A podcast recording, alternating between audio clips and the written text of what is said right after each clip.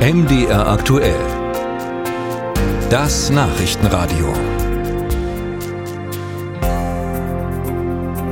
Wenige Wochen nach dem Tod von Franz Beckenbauer trauert der deutsche Fußball schon wieder um einen seiner WM-Helden, um den Schützen des Siegtores im Finale von Rom 1990. Andreas Brehme ist im Alter von nur 63 Jahren verstorben. Wir wollen reden über den Fußballer und Menschen Andi Brehme mit unserem Reporter Alexander Bleik. Zunächst, Alex, wie haben frühere Mitspieler und Vereine diese Schocknachricht aufgenommen?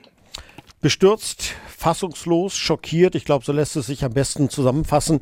Ähm, ja, das ist schon wirklich ein, ein, ein großes Entsetzen gewesen. Äh, Rudi Völler, mit dem ja die Bremer eng befreundet war, sagt, er habe nicht nur den WM-Helden verloren, er habe einen engen Freund und Begleiter bis zum heutigen Tag verloren.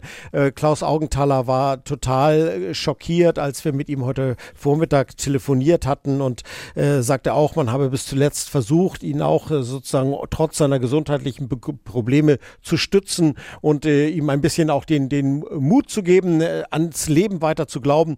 Ähm, Walter Zenger, äh, Mannschaftskollege bei Inter Mailand, gemeinsam sind sie italienischer Meister geworden, sagte, das hättest du uns nicht antun dürfen, hat er getwittert. Also die Bestürzung ist überall groß. Was zeichnete den in Hamburg geborenen Andi Bremer auf und neben dem Platz aus? Neben dem Platz, wenn ich damit mal anfangen kann, sicherlich sein Humor, seine Bodenständigkeit und auch der Schalk, den er immer in den Augen gehabt hat im Kreis der Mannschaftskameraden, war er schon einer, den man einfach gerne dabei haben mochte, weil er hat nicht viel gesagt, aber wenn er was gesagt hatte, dann war das eigentlich in der Regel auf dem Punkt. Auf dem Platz äh, war er einer, der wie kein zweiter in dieser Weltmeistermannschaft von 1990 äh, beidfüßig war. Er konnte mit rechts genauso gut wie mit links Fußball spielen, hat einen WM WM-Elfmeter 1986 mit dem linken Fuß verwandelt in Mexiko, hat dann vier Jahre später den entscheidenden Finalelfmeter mit dem rechten verwandelt und äh, angeeignet hat er sich das alles als kleiner Jung im Hamburger Arbeiterstadtteil Barmbek unter seinem Vater Bernd, der ihn da jeden Tag über den Platz gescheucht hat.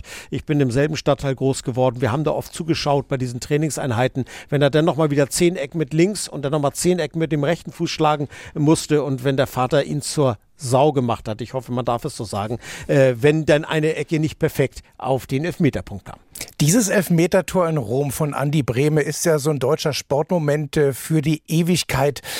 Äh, Andreas Bremer hat es geschafft, mit drei Vereinen große Titel einzuheimsen, mit Kaiserslautern, dem FC Bayern und mit Inter Mailand. In Italien ist er zum Fußballer des Jahres gewählt worden.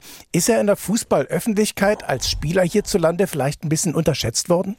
Ja, ich glaube schon, weil es zum einen daran lag, dass er natürlich auf einer Position gespielt hat, die nicht so im Fokus stand als Außenverteidiger damals. Ähm, andere wie ein Lothar Matthäus im zentralen Mittelfeld oder ein Rudi Völler mit seinen vielen Toren waren natürlich deutlich mehr im Mittelpunkt. Dazu kam, dass er sich ja auch möglichst aus Interviewsituationen rausgehalten hat und äh, somit auch nicht so viel in der Öffentlichkeit war. Das war nicht so seine Welt und ich glaube, in Fußballerkreisen hat man ihn aufgrund seines unglaublich hohen taktischen Verständnisses, aufgrund aufgrund seiner unglaublichen Kampfbereitschaft und Moral alles für ein Team zu geben und aufgrund seiner technischen Fähigkeiten deutlich höher geschätzt.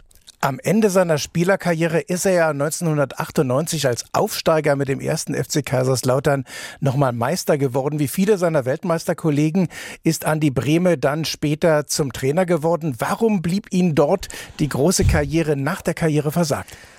Ich glaube, es äh, hing einfach damit zusammen, dass es ihm nicht gelegen hat, äh, vor Menschen druckreif zu sprechen. Das war nicht seine große Stärke. Am Ball konnte er alles, aber äh, eine Rede zu halten, eine Mannschaft zu motivieren, eine Taktik zu entwickeln und äh, das auch einem Team glaubhaft äh, zu vermitteln, äh, das war nicht seine Stärke. Er hat ja auch mit dem einen oder anderen Fremdwort ein bisschen Probleme gehabt und insofern glaube ich, war dann immer schnell deutlich, dass sich dann auch Spieler vielleicht über ihn ein bisschen bisschen lustig gemacht haben. Zumindest hat er äh, zumindest das nicht so vermitteln können, was er über den Fußball wusste, äh, wie es für einen Trainer erforderlich gewesen wäre.